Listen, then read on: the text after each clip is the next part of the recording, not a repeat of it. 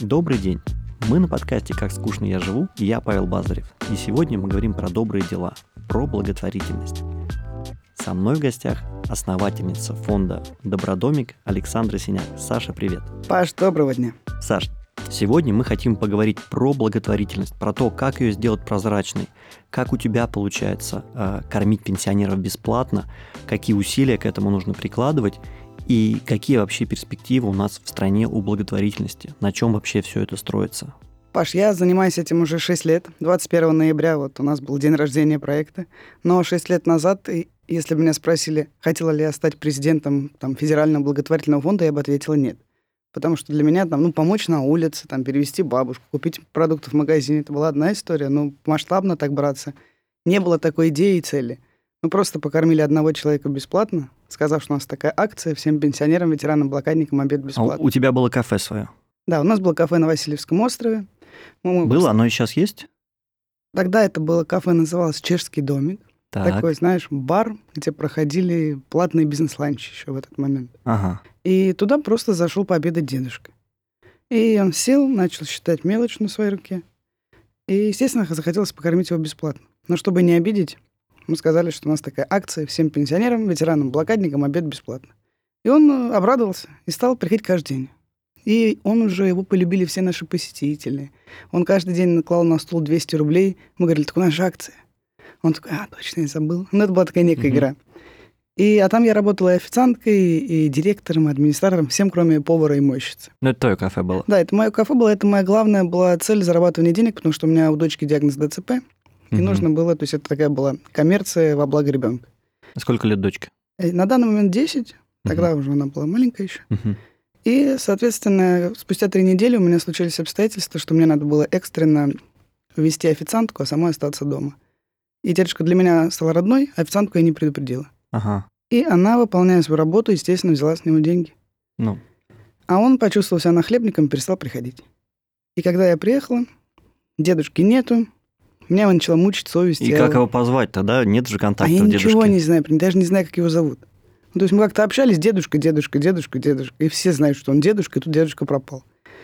И самое печальное, что все эти три недели, которые он приходил, он говорил, Александр, я вам надоем, вы меня перестанете кормить, вы почувствуете там, что я нахлебник, ну, в таком формате. И как будто бы получилось так. И вот неделю я засыпаю, просыпаюсь с мыслями об этом дедушке. И 21 ноября 2017 года на своей странице ВКонтакте, где там 130 друзей, я написала пост о том, что общепит, присоединяйтесь. Давайте будем кормить пенсионеров бесплатно. Если каждый подарит 10-20 обедов, угу. в стране все бабушки, дедушки будут счастливы. И выложил этот пост, на утро проснулся, там 10 тысяч репостов. 10к. Я узнала, что такое к. 180 там, по-моему, комментариев. Все пишут, Александр, вы молодец. Я еще ничего не сделала и не понимала вообще, куда я еду. И когда я приехала в кафе, мне повара говорят, сейчас будет очередь из пенсионеров, чем мы будем их кормить? Я говорю, да прекратите. Во-первых, я была уверена, что нету голодных людей в 21 веке. И очереди не было. Ну, потому что где пенсионеры, где интернет. Но ровно в 12.00, как было написано в моем объявлении, что обеды с 12 до 16, открылась дверь, зашла первая бабушка. Она рыдала на входе. Она мне так пришла вот так вот все бумаги принесла, что какая у нее пенсия, какие, сколько она потратила на лекарства, на коммуналку что у нее осталось 200 рублей и до пенсии еще две недели. Но мне это ничего не надо было, я говорю, все, присаживайтесь, обедаем бесплатно, все. Я прибежала на кухню, говорю, давайте форель, борщ, что-нибудь. Там бизнес-ланч был какой-то такой стандартный, мы бабушке сделали первый обед, форель, борщ, все это.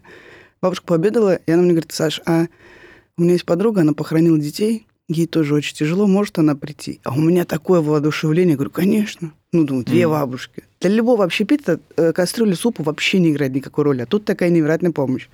И э, в 16.00 уже другая бабушка приходит с остановки кричит «Александр, здравствуйте!» Какая-то вот это сарафанное радио, оно гипер сильно сработало. На следующий день 4 бабушки, потом 8, 16, 32. Чем бабушки росли в геометрической прогрессии. Ровно в два раза. И как только я это заметила, я понимаю, что одна нуждающаяся бабушка сообщает своей подруге, другой нуждающейся бабушке, они приходят вместе. И вот ровно в два раза увеличивались бабушки. Дедушки вначале не приходили.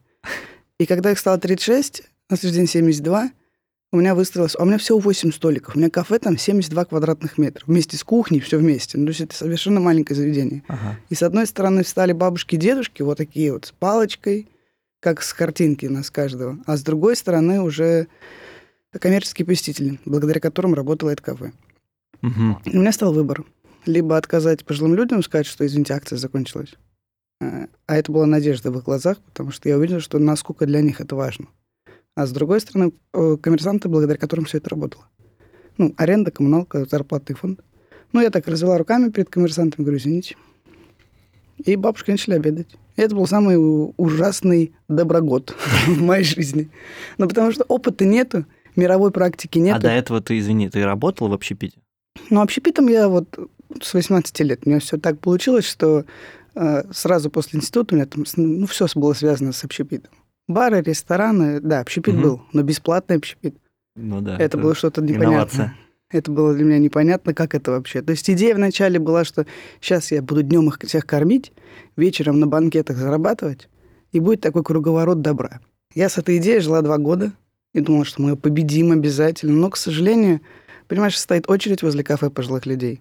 И э, такой психотип э, в голове многих, ну, большинства нашей страны, что мы не пойдем есть туда бесплатно, где кормят, э, грубо говоря, давайте так, нищих людей. Ага. Мы проще поможем, переведем денежку, привезем картошки, но сами там отдыхать не будем. Поэтому эта идея не увенчалась успехом. Мы даже в Москве с Амином открывали добродомик, и притом там была такая линейка Крокус Групп. Ну, это шикарный был ресторан, где и пожилые люди, и завтраки, и там шеф-повара работали, но туда все равно не пошли именно платные посетители. То есть в этом смысла не было, потому что коммерция, она затрат больше ела, чем от нее был толк. Поэтому все кафе благотворительные, уже сейчас я говорю все, сейчас тоже мы подарили там миллион обедов, мы растем. Это, ну, мы к этому вернемся. И, но все кафе от этой идеи ушли. Сколько вы уже пенсионеров покормили?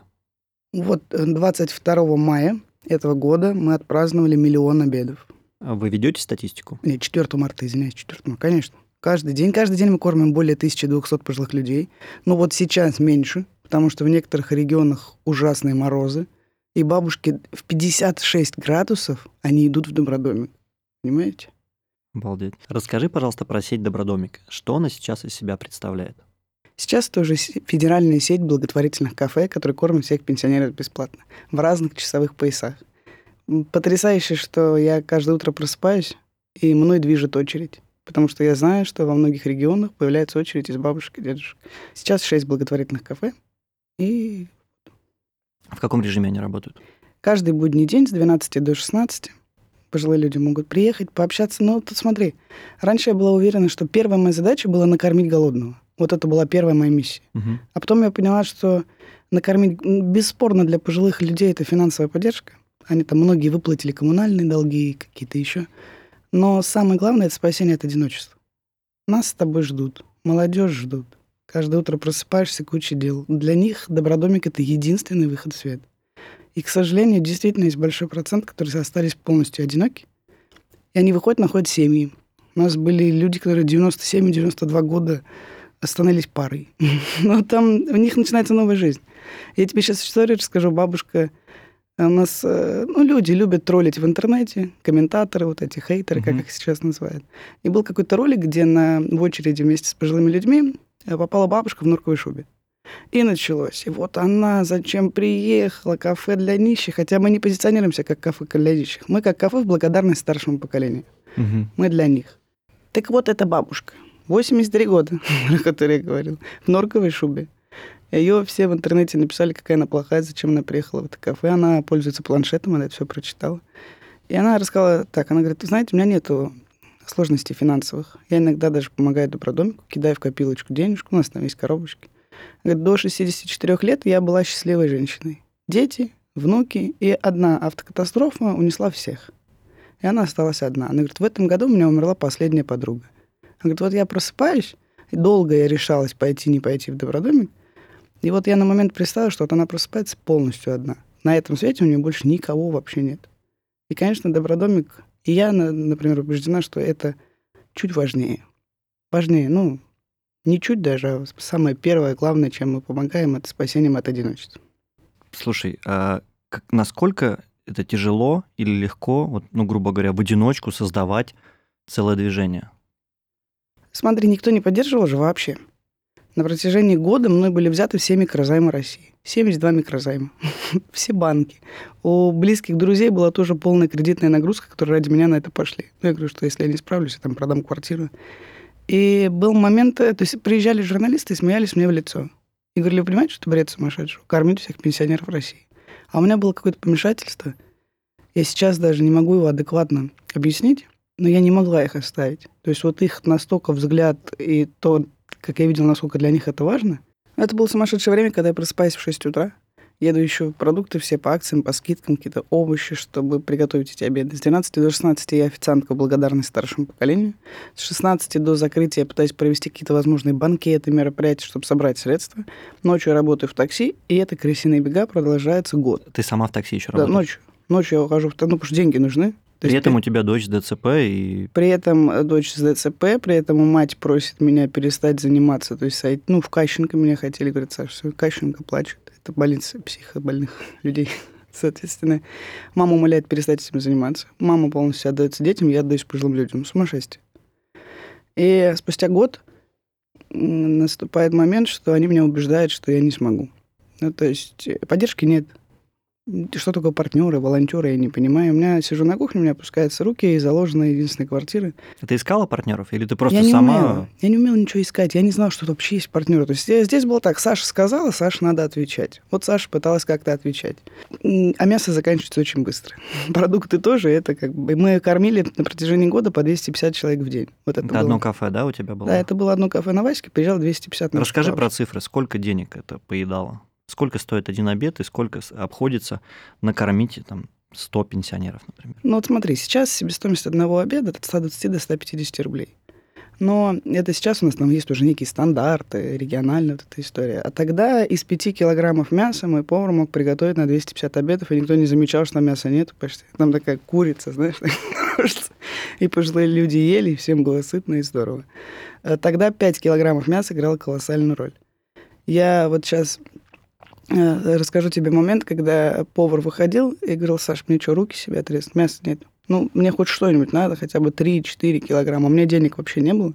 Я тогда сидела, я, команда поваров, ну, не поваров, повар, мойщица, я наш микро коллектив этого кафе.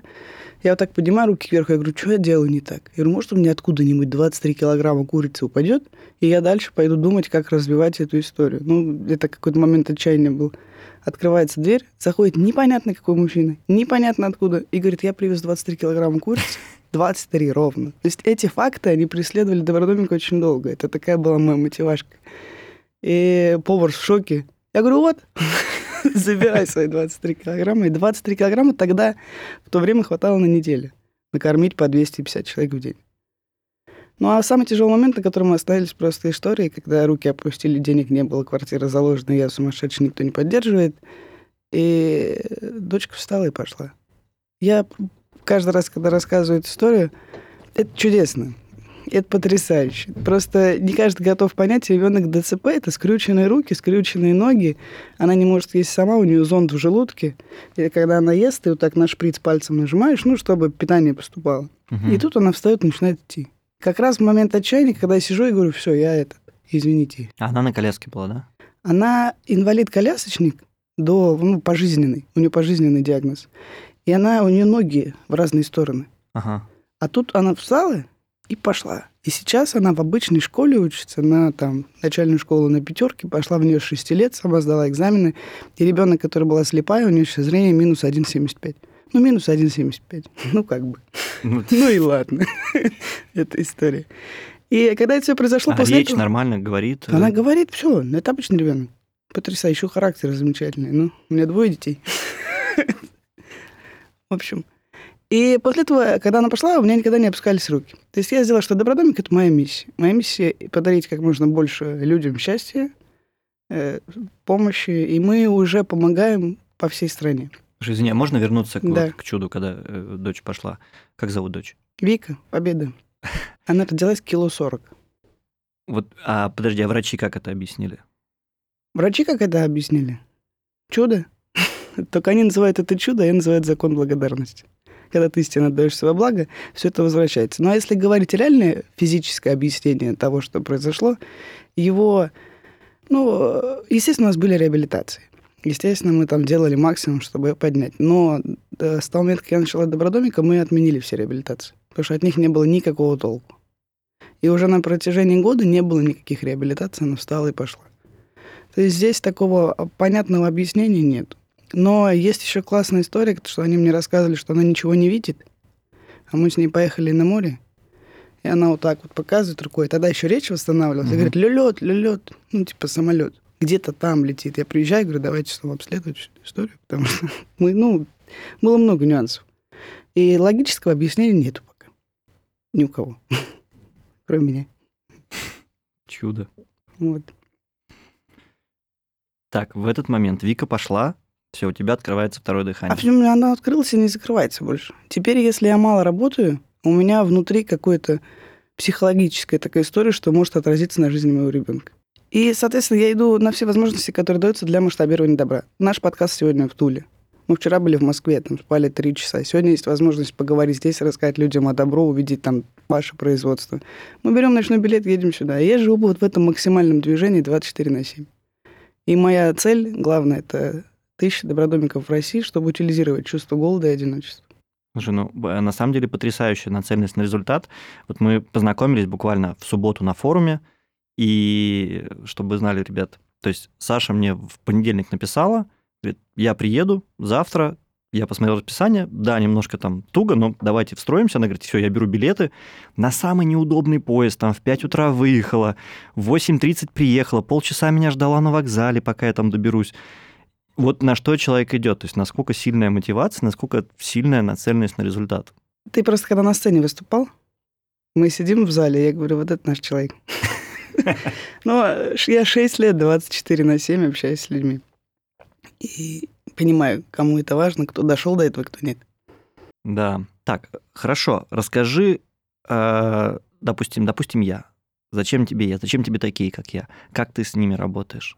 Вот потому что я понимаю, что сеть в 6 кафе нельзя построить в одиночку. Нужны партнеры. Смотри, изначально я искала руководителей регионов. Ну, это как кафе. У нас нет ни одного помещения э, государственно бесплатного. Все кафе находятся в коммерческой аренде.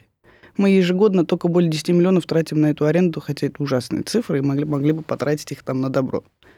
Соответственно, вначале я искала руководителей, давала им задачу привлекать партнеров ищем партнеров. Ну, нужно гречка, мясо, рис, овощи. Все это необходимо. В каждом регионе нам э, все продукты дарят партнеры. Ну, партнерские вот эти продуктовые магазины. И искать финансовых партнеров на аренду э, коммунальные платежи и минимальный зарплатный фонд. Я ездила, обучала руководителей по всем регионам. Мы там просто у меня был тур на машине по всей стране. Мы там пытались это все.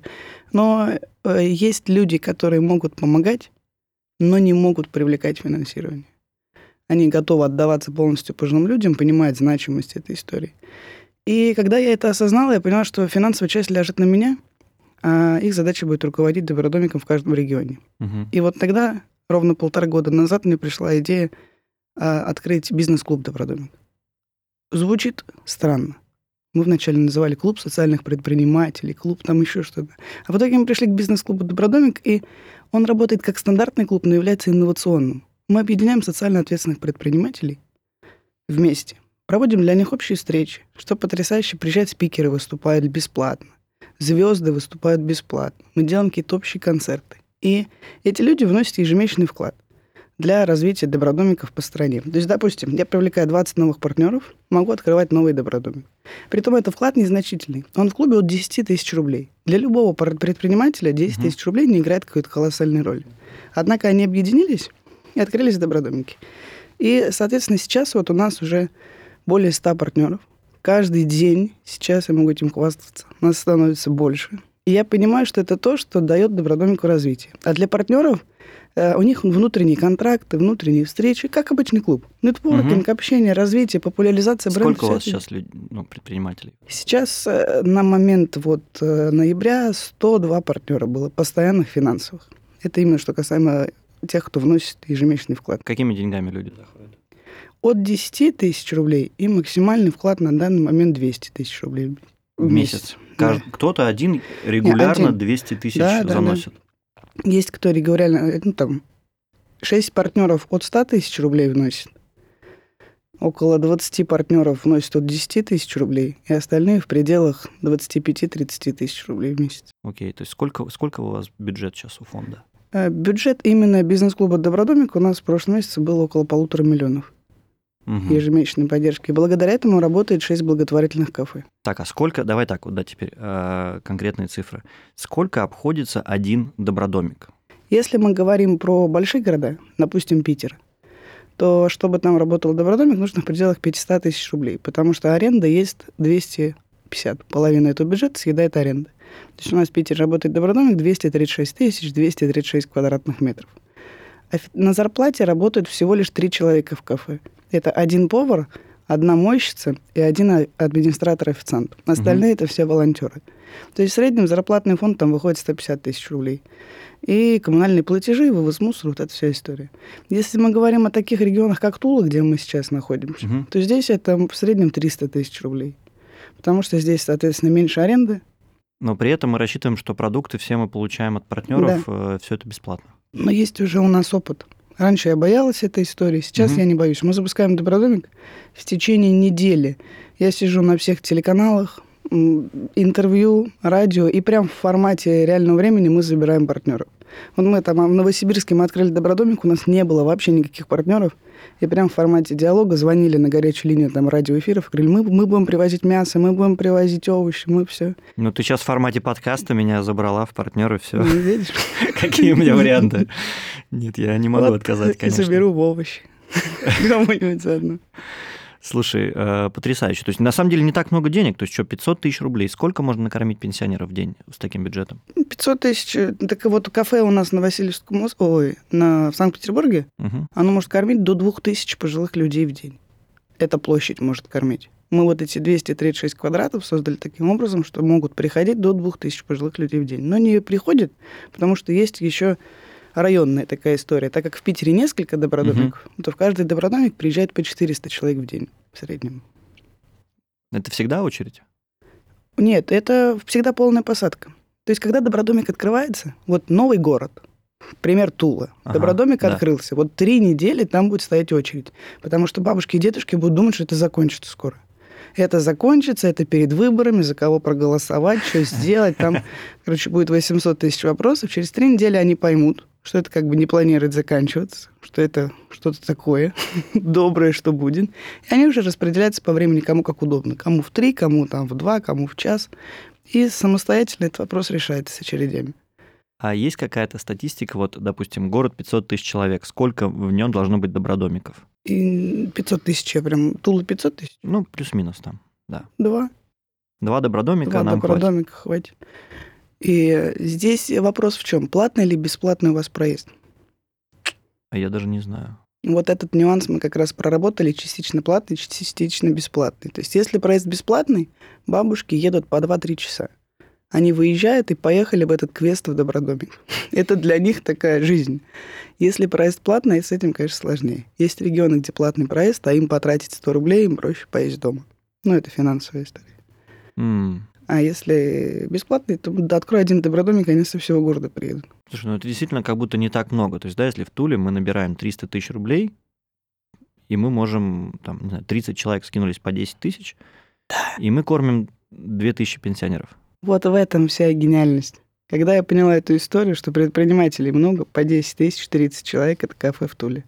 А каждый партнер, он еще присоединяется искренним желанием развиваться. Он говорит, у меня там есть друг по картошке, сейчас ему позвоню. Ну, это тоже быстро решается. Мгм. И это такая команда единомышленников. Они тоже заболевают добром. У нас в Питере есть партнер Павел.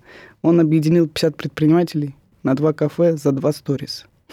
Он вышел, настолько зарядил их. Ну, он вышел, снял сторис, и сразу 50 партнеров присоединились на открытие два Круто. добродомиков. Круто. Я такого, конечно, пока не обещаю, но я тоже постараюсь кого-то привлечь.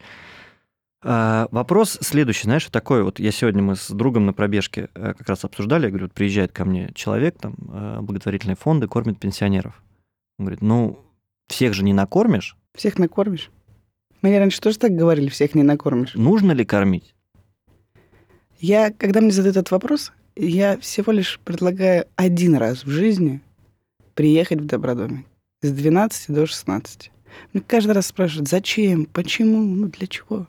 И люди, которые приезжают, у них вопросов не остается. Они видят очередь, они видят бабушек, как крестят волонтеров. И когда они в 4 часа рыдают на кухне, я подхожу, говорю, что надо, нет? Что плачешь тут? Успокойся. Люди меняются. Добродомик меняет жизнь людей. И потрясающе, что мы не только помогаем бабушкам, дедушкам. Вот э, есть многие молодые, которые, к сожалению, там уже без родителей, без бабушек, без дедушек. Они там тоже находят себе помощь. Они приезжают и компенсируют вот это общение со старшим поколением. Поэтому у нас очень много волонтеров. То есть я прям могу похвастаться, что у нас прям волонтеры к нам едут с радостью. Мы на самом деле э, несколько лет назад с Дэвидом, с моим партнером, думали как раз э, про то, как помогать бабушкам. Вот. Но тогда мы немножко другого масштаба были. Я говорю, нам бы сейчас самим себе помочь.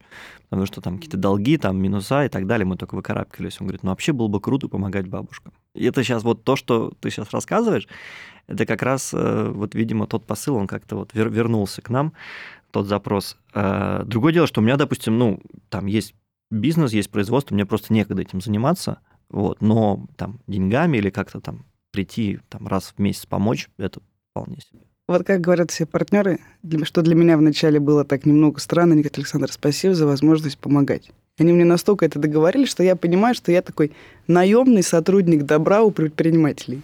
И как их этот генеральный директор добра. Поэтому это моя миссия, желание, я этим горю. То есть я схожу с ума по добродомику.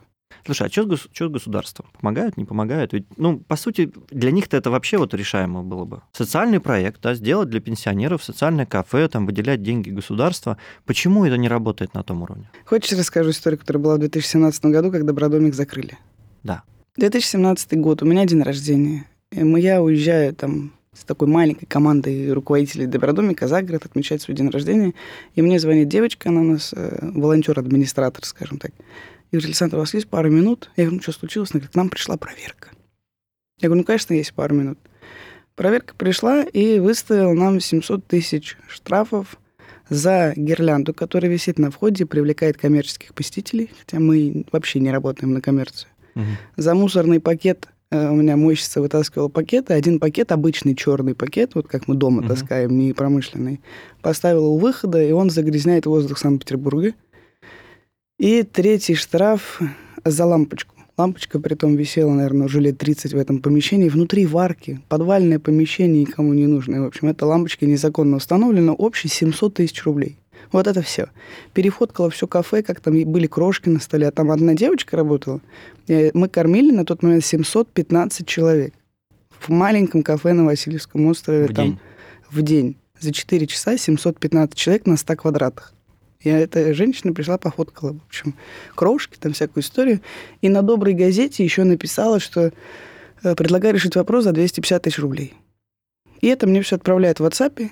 И я сижу в шоке. А мне ехать 2-3 часа назад.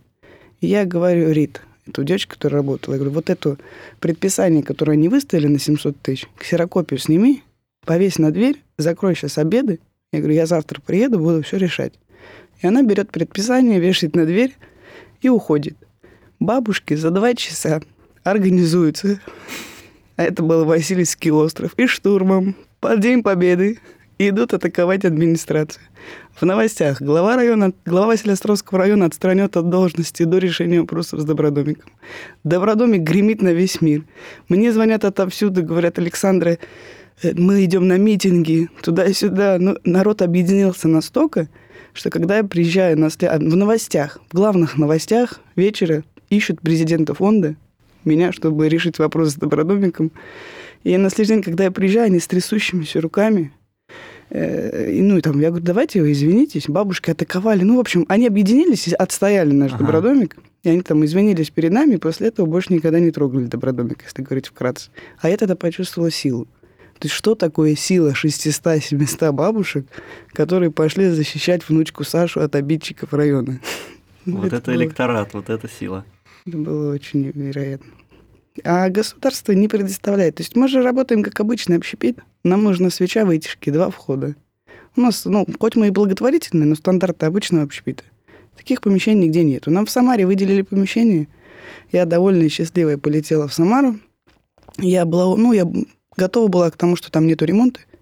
Но ремонт все равно проще сделать, чем ежемесячно платить сотни тысяч рублей. И когда я захожу туда, то там э, не было пола полтора метра вниз, электрики, водопровода. В общем, это самое убитое помещение, которое вообще в жизни когда-то я свои видела.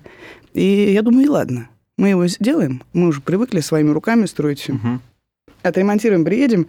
И когда я приезжаю тогда к государственным представителям, я говорю, на сколько лет это наш? На 49, на 15, на 5. Ну, нужно понимать, Мгм. сколько лет мы можем безвозмездно находиться в этом помещении. Они говорят, нисколько. Мы можем в любой момент его у вас забрать, но мы этого делать не будем. Я говорю, ага. Ну, а если мы сейчас отремонтируем помещение, договоров нет? То есть очень странная Ну, история. Смотри, то, что мне кажется, сейчас э, ты привлекаешь партнеров, предпринимателей, то есть это очень много действий.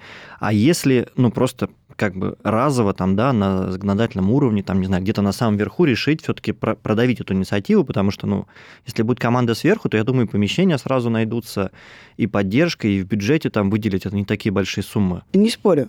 Но когда мы постоянно писали, общались на этом, э, по этому вопросу, мне говорят, что Добродомик позорит Россию. Потому что в России нет нищих пенсионеров. А вы пытаетесь доказать то, что в России нет. Сделать кафе непосредственно э, счастливых пожилых людей – это одна история. А у вас очередь. То есть, если б на- Ну, пускай это будут кафе счастливых пожилых людей. Ага, если набрать в интернете хэштег «Добродомик», там стоит очередь пожилых людей, которые не кажутся совершенно счастливыми, потому что в Москве эта очередь была 400 метров. 400 метров пожилых людей стояли в Мгм. очереди в Москве в кафе. Соответственно, с точки зрения государственной власти, «Добродомик» — это некий позор России, к сожалению. Нас признали лучшим проектом мира, но на английском языке. Ну, Блин. Нюанс. Ну, мы говорим откровенно, поэтому говорю, как оно Да, есть да, да. сейчас. Возможно, вообще у меня же идея сумасшедшего. Идея сумасшедшего – это открыть тысячи добродомиков и закрыть их за ненужностью. Потому что очень сложно приезжать. Вот у вас успешный проект. Ты радуешься, что он успешный же? Ну, Ну, есть Да, чувство. да, вот. ну, и, хорошо мне. и я радуюсь. А с другой стороны, я понимаю, что вот наш успешный проект, который оказывает такую колоссальную помощь, а с другой стороны, каждый день это очередь одиноких голодных людей. И хочется, чтобы ее не было. Есть такое двоякое состояние. Потому что ну, меня вот про позор, то есть очень сильно сейчас, да, это стриги- стригерило. То есть не- неужели действительно для них это настолько вот прям вот Ну, красная тряпка? Для меня тоже вначале было непонятно. Я же этим 6 лет занимаюсь. Думаю, почему там есть какие-то нюансы, которые нам не дают, там грант на кафе не дают. То есть там нам... Вообще никакой поддержки нет.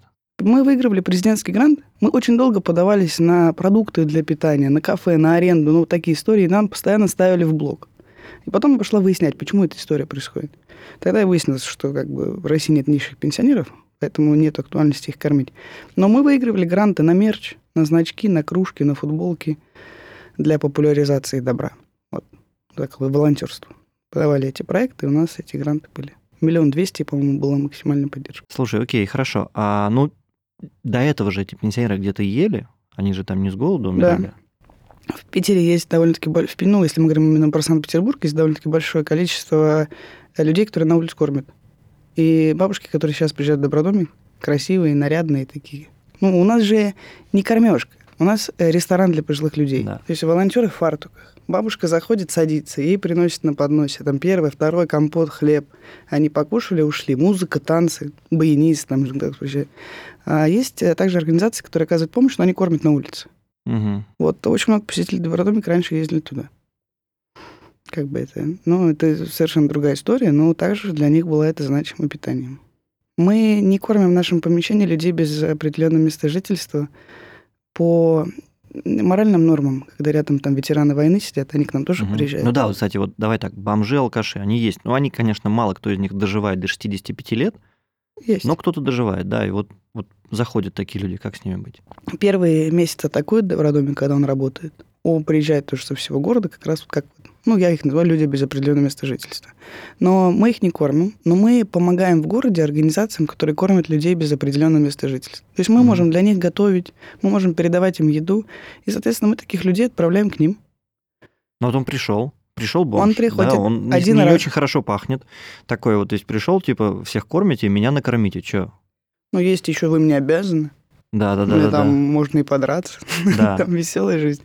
А если без драки и без наглости, просто пришел человек грязно одетый с запахом, мы один раз ему даем с собой Мгм. и направляем в ту организацию, где кормят людей без определенного места жительства. Хорошо. А, смотри, такой вопрос. А если все-таки э, вернуться к теме там, помощи государства, допустим, мы не для нищих это делаем. Допустим, мы это делаем ну, за какие-то номинальные деньги. То есть при этом мы уже просто тогда позиционируем себя как место ну, социализации старшего поколения, и где они могут там, ну, буквально по себестоимости, то есть это уже не нищие, то есть не, не было такого. Можно об этом подумать. Но себестоимости здесь тоже ни при чем. Вот ну, это, номинально, так... чтобы это позиционировать, просто мы, мы делаем там, мы помогаем людям общаться, старш, старшему поколению общаться. Хочешь, скажу тебе? Э, и твои мысли... Я просто думаю, что могло бы э, заставить, ну, что могло бы все-таки э, сделать так, чтобы государство пошло нам навстречу. Твои мысли все идеальны, они мне тоже заходят. Но я 6 лет э, с властью сталкиваюсь, угу. и когда мы нашли бизнес-клуб «Добродомик», и сделали X15 там просто за год этого масштабирования добра. Мы открыли там, после пандемии это все началось, и мы начали открывать и тиражировать добродомики прям очень сильно я поняла, что мне доставляет это удовольствие, что мне намного проще объединить 20 предпринимателей, сделать, я могу сделать это за день. Я могу утром задаться целью открыть кафе и поехать просто гонять и забирать партнеров, и открыть кафе, чем сойти с ума с властью. Вот я не знаю. Нет, ты видишь, ты получаешь удовольствие от процесса, неоспоримо. Неоспоримо, очень, да. Очень круто. Другое дело, что можно же да, это не так приятно там ходить по этим кабинетам, что-то выпрашивать, э, но при этом есть шанс, возможно, там раз и навсегда эту проблему в принципе решить, если ты хочешь, чтобы не было очереди. Возможно. Возможно. Я, да, это я просто как такой, знаешь, как прокурор тут действую. Все ресурсы, которые были связаны с государством, мы за 6 лет попробовали. У нас мы вот э, к чему мы единственное, с чем мы сейчас сотрудничаем с государством, у нас работают и то не с государством. У нас работают люди с ограниченными возможностями. И есть э, э, компании, которые... Ну, это опять-таки не про государство история, это про компании, которые должны себе инвалидов трудоустраивать, они трудоустраивают нам фонд. А все, что мы пробовали с государством, писали письма, гранты, они все как бы были нет. Возможно, эту историю возродить нужно. Вот я сейчас с тобой общаюсь, возродить, попробовать как-то на новом уровне вывести. Но... Но мне кажется, чем больше э, у вас клуб, э, бизнес-клуб Добродомика, тем больше связей, соответственно, связи с администрациями, и, возможно, получится найти как раз какой-то контакт. Ну, то есть сказать, да, окей, хорошо, вы не хотите э, популяризировать, там, показывать, что это нищие, давайте по-другому это обернем. Задача просто сделать так, чтобы пенсионеры были сыты, чтобы им было где общаться, с кем общаться. Как это сделать? Ну, давайте вместе подумаем, посидим. Там, на самом деле, же вот в администрации я периодически общаюсь, там совсем не дураки сидят. То есть там, ну, умные люди. Ты прав. Может быть, мне нужно на, на это посмотреть с другой стороны. Но вот сейчас э, вновь все бегают. Допустим, тот же самый Тули. У меня куратор здесь, он просто сумасшедший. Вот он именно тот человек, который любит писать, доносить, общаться с государственными властями. Он на протяжении четырех лет ходит э, к главному в вашем городе. Может, не, не так ходит? Может, не так ходит. Четыре года он все встречи пытается налаживать. Вот у него там в понедельник опять была какая-то встреча, чтобы получить помещение здесь бесплатно, и у него постоянно он присылает письма, что отказали, отказали, отказали, отказали. Может, не так. Может быть, надо взглянуть снова с другой стороны. Уже с того уровня, на котором мы сейчас. Но не факт, что это будет успешно. Но попробовать можно. Саш, нам, на, твоя задача же сейчас, да, привлечь как можно больше партнеров в Добродомик. Давай э, продадим сейчас эту историю. Расскажи, что люди получают поступая в бизнес-клуб «Добродомик»? Первое, с чем мы приходим в бизнес-клуб «Добродомик», это отдавать. Мы приходим для того, чтобы другие пожилые люди начали обедать бесплатно. Это я объясняю каждому партнеру. А второе, нам в отдачу приходит благодарность, которая в бизнес-клубе огроменная. Первое. Вы попадаете в телеграм-чат, где собраны и миллиардеры с оборотом миллиард, и первые десятки Forbes. У нас есть партнеры Мина Галаров из Москвы. И самое потрясающее, что в этой семье все друг за друга у нас есть такой хэштег «запрос». Мы можем написать любой запрос в этот телеграм-чат, хэштег «запрос». И если, допустим, предприниматель там, среднего уровня, а есть предприниматель, которому этот запрос решить прислать один контакт, и все, вопрос решен. Угу. И, соответственно, все друг другу помогают. Далее мы проводим нетворкинг встреч. Есть спикеры, которые стоят там миллион выступлений. Они выступают бесплатно для добродомника. То есть они прилетают и проводят свои там выступления для такие, например, как Игорь Ман наш потрясающий партнер вот в этом году провел форум и там даже книгу на аукционе продал книгу там 200 тысяч поддержку Добродомика за минуту. Ну, такой ход был. И звезды выступают бесплатно. И у нас благодаря этому проводятся масштабные мероприятия объединения партнеров. Мы вот 21 ноября взяли Vegas City Hall в Москве, и Мин предоставил площадку. Там было более тысячи человек, более 124 миллионеров. объединились. И для партнеров все мероприятия бесплатно. То есть вы вносите ежемесячный взнос в добро, Мгм. и вы можете участвовать во всех этих мероприятиях. А это главное, нетворкинг, связи, объединение. А для детей, партнеров у нас также проводятся мероприятия, которые объединяют ветеранов войны, пожилых людей, детей, и у них какие-то совместные мастер-классы. То есть это такая душевная история для семьи, потрясающая история для развития бизнеса. И самое главное, что вы просто помогаете. А это все приходит от веточки. Класс, друзья. У нас в описании к этому подкасту будут ссылки на то, как помочь Добродомику, как вступить в клуб. Я в клуб вступаю, присоединяйтесь ко мне. Саша, спасибо. Спасибо взаимно. Круто. Вот.